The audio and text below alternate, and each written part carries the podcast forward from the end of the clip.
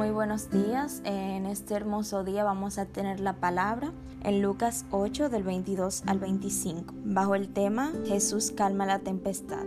La palabra se lee en el nombre del Padre, del Hijo y del Espíritu Santo. Amén.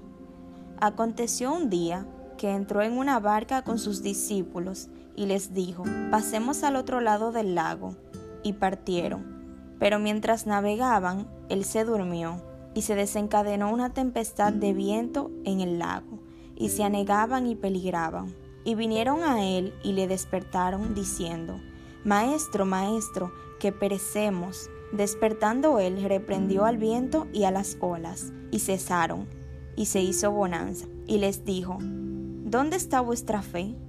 Y atemorizados se maravillaban, y se decían unos a otros, ¿Quién es este que aun los vientos y las aguas manda y le obedecen? Con esta palabra Jesús nos enseña que al igual como Él estaba en, el, en, la barca con los discípulos, Él está en tu casa, está en mi casa, está con cada uno de nosotros.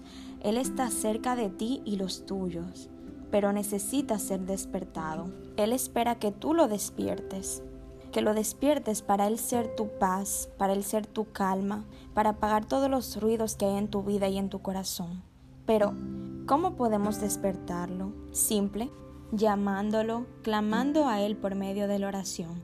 Él nos dice en su palabra, en Salmos 34, 17, Claman los justos y Jehová oye y los libra de todas sus angustias. Jesús está esperando por ti. Él espera escuchar tu voz para llevar calma a tu vida y apagar toda voz en tu interior contraria a lo que Él ha dicho de ti. Hoy llama a Jesús porque Él está esperando que tú lo despiertes.